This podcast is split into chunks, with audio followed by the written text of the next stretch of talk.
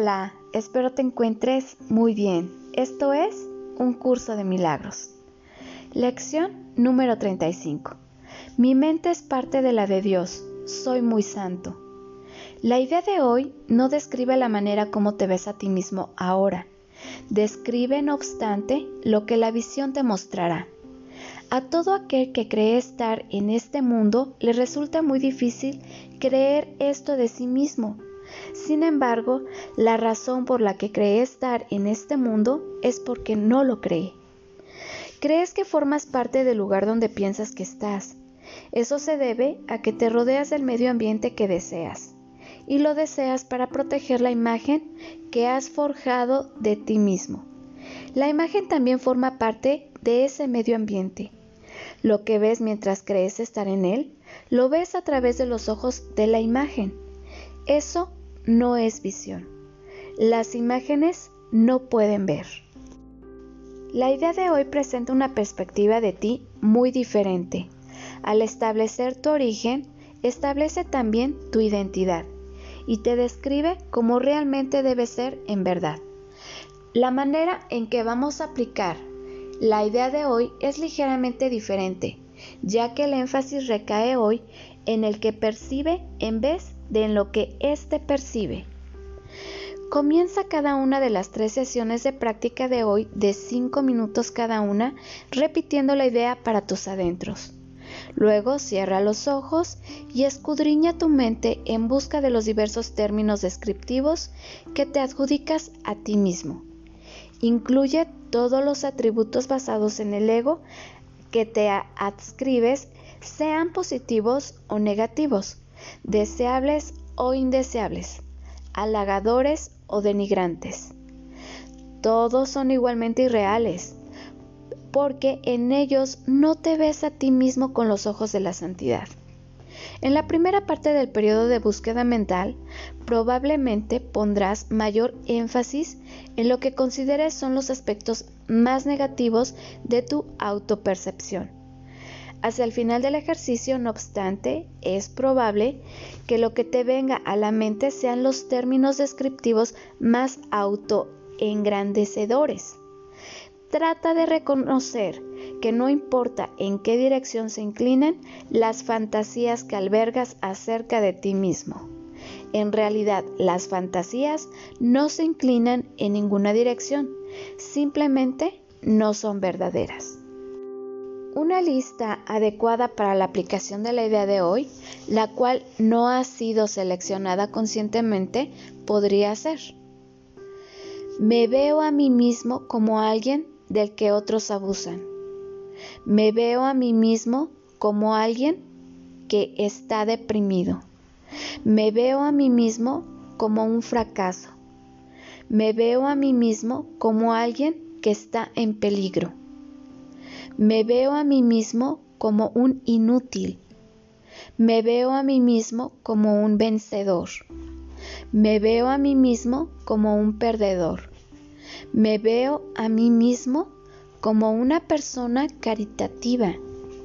Me veo a mí mismo como una persona virtuosa.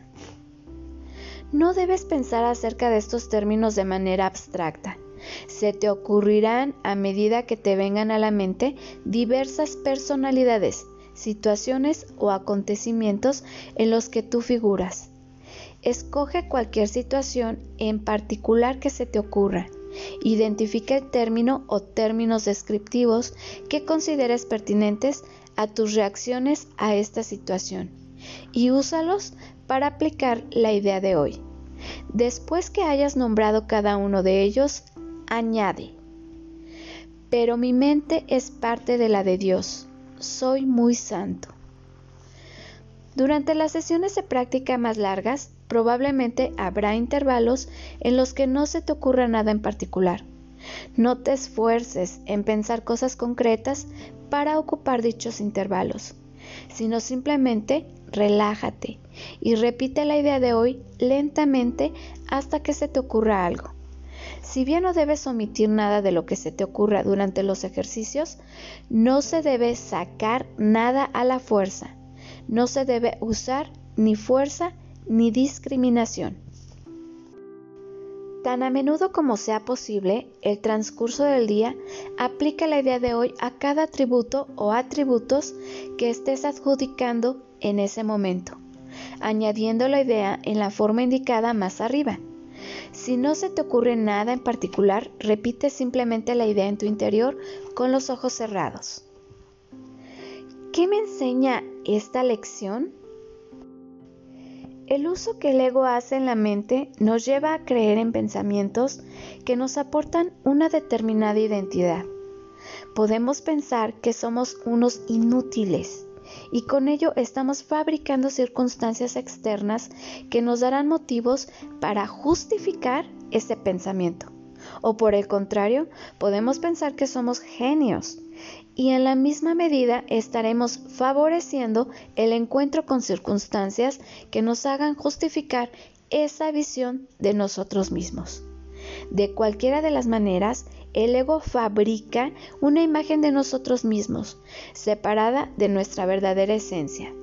Nos interpreta como seres duales, con expresiones como el bien y el mal, la luz y las tinieblas, hombre y mujer, etc. Ese es el fruto de la percepción recibida de la interpretación de mundo material. Sin embargo, en esencia somos la unidad y nuestra verdadera personalidad no es el ropaje material transitorio, sino el ser que nos permite la existencia en el plano físico. Somos por lo tanto parte de la mente de Dios. Somos una extensión de esa mente creadora y tenemos ese poder creador en nuestra genética espiritual. El tránsito pasajero por el mundo de la forma oscurece la conciencia de la unidad y nos lleva a identificarnos con la dualidad. Debemos, pues, despertar la conciencia a esa evidencia y vivir con la conciencia y certeza de que somos parte de la mente de Dios. Ya hemos visto, gracias al estudio de las lecciones previas, que nuestros pensamientos sin significados nos muestran un mundo sin significado. Lección 11. Se trata de los pensamientos proyectados desde la mente inferior, identificada con la dualidad y con la separación. Es la mente errada. Esa mente tan solo cree en lo que ve, y lo que ve es el mundo de la percepción el cual es ilusorio e irreal, sujeto a la temporalidad. La enseñanza que nos aporta un curso de milagros en esta lección da respuesta a la pregunta que intenta rehuir el ego. ¿Qué somos? Ese temor está infundado en el miedo a tener que hacer frente a la única verdadera posible. Una verdad, posible. Somos el Hijo de Dios creado de su inefable mente. Ante esa respuesta, el lago no tiene argumentos para justificar su existencia, y esa es la razón por la que inventa un mundo donde las imágenes que en el que fabrica tengan como propósito principal aportarles argumentos que validen su identidad. Como ejemplo, no me siento valorado en mi trabajo. Este ejemplo es muy compartido en nuestra actual sociedad, la que estamos fabricando entre todos. Un joven, llamémoslo, un joven JM, acaba de terminar sus estudios universitarios y entre sus objetivos a corto plazo encontramos el deseo de poner en práctica los conocimientos y habilidades adquiridas y dedicarse a ejercerlas profesionalmente. JM es ambicioso y uno de sus sueños es alcanzar un estatus social alto y una posición económica que le permita encontrarse entre el elite de los jóvenes millonarios. Los estudios cursados perseguían ese objetivo. Dudo a la hora de elegir qué estudios cursar. Al final se decidió por una carrera que estuviese bien situada en el ranking de los estudios con la mayor salida profesional.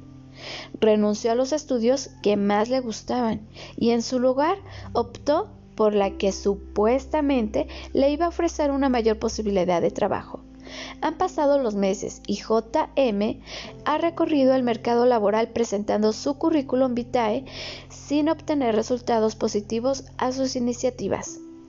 Carece de experiencia y las empresas solicitan profesionales con ella. JM comienza a pensar que está perdiendo el tiempo. Las circunstancias no son como las había imaginado se siente intranquilo y un sutil sentimiento de desvalorización amenaza su estado mental. Tal vez deba seguir formándose, se dice a sí mismo, y se abre a la posibilidad de realizar algún máster que le permita engrosar su currículum. A pesar de ello, nuestro joven tiene dudas de que esa iniciativa, al margen de que lo, que supondrá un desembolso económico importante, sea la correcta. Mientras que se debate en un mar de dudas, a JM le ofrecen un trabajo temporal. Se trata de repartir publicidad. Nuestro joven amigo necesita adquirir ingresos para afrontar sus proyectos y aceptar el trabajo. Con esto acepta ese trabajo.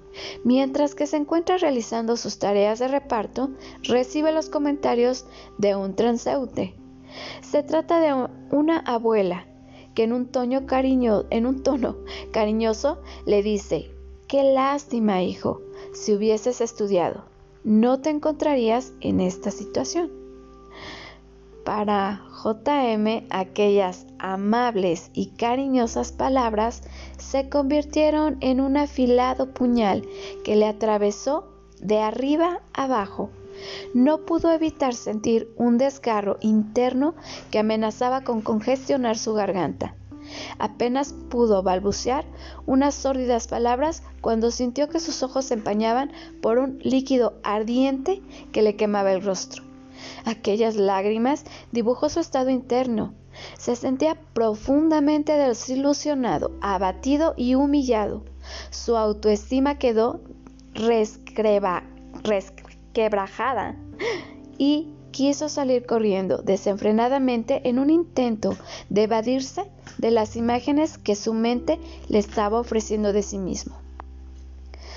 JM había llevado a una conclusión. Aquel trabajo era digno para otra persona, mas no para él. No podría creer ni aceptar que tras todos esos años de estudios, la vida no le ofrecería nada mejor. Este ejemplo es muy actual. Podría estar sacado de las vivencias de un día cualquiera. Nuestro protagonista escenifica de manera magistral lo que le podría pasar a cualquiera. El guion escrito por el ego, es decir, por la personalidad identificada con el cuerpo material y que responde al mandato de la mente dividida.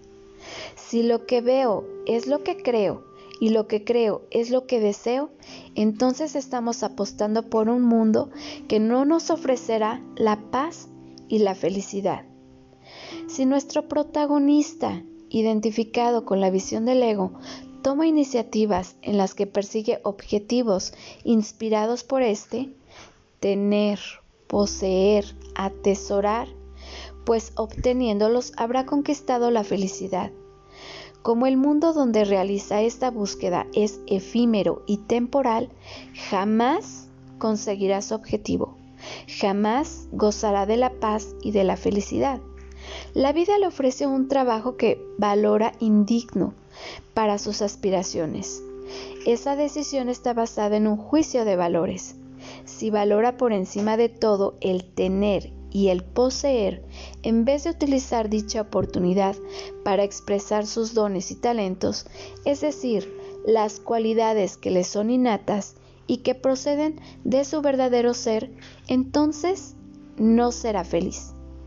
La felicidad no procede del exterior, pues ese exterior tiene los días contados. La felicidad es la actitud interna con la que se vive la vida.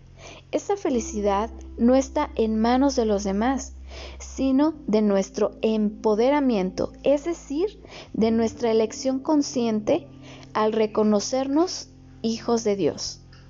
Como reflexión, ¿Y si la imagen que tienes de ti es falsa? ¿Y si realmente no eres lo que crees ser? Bendiciones.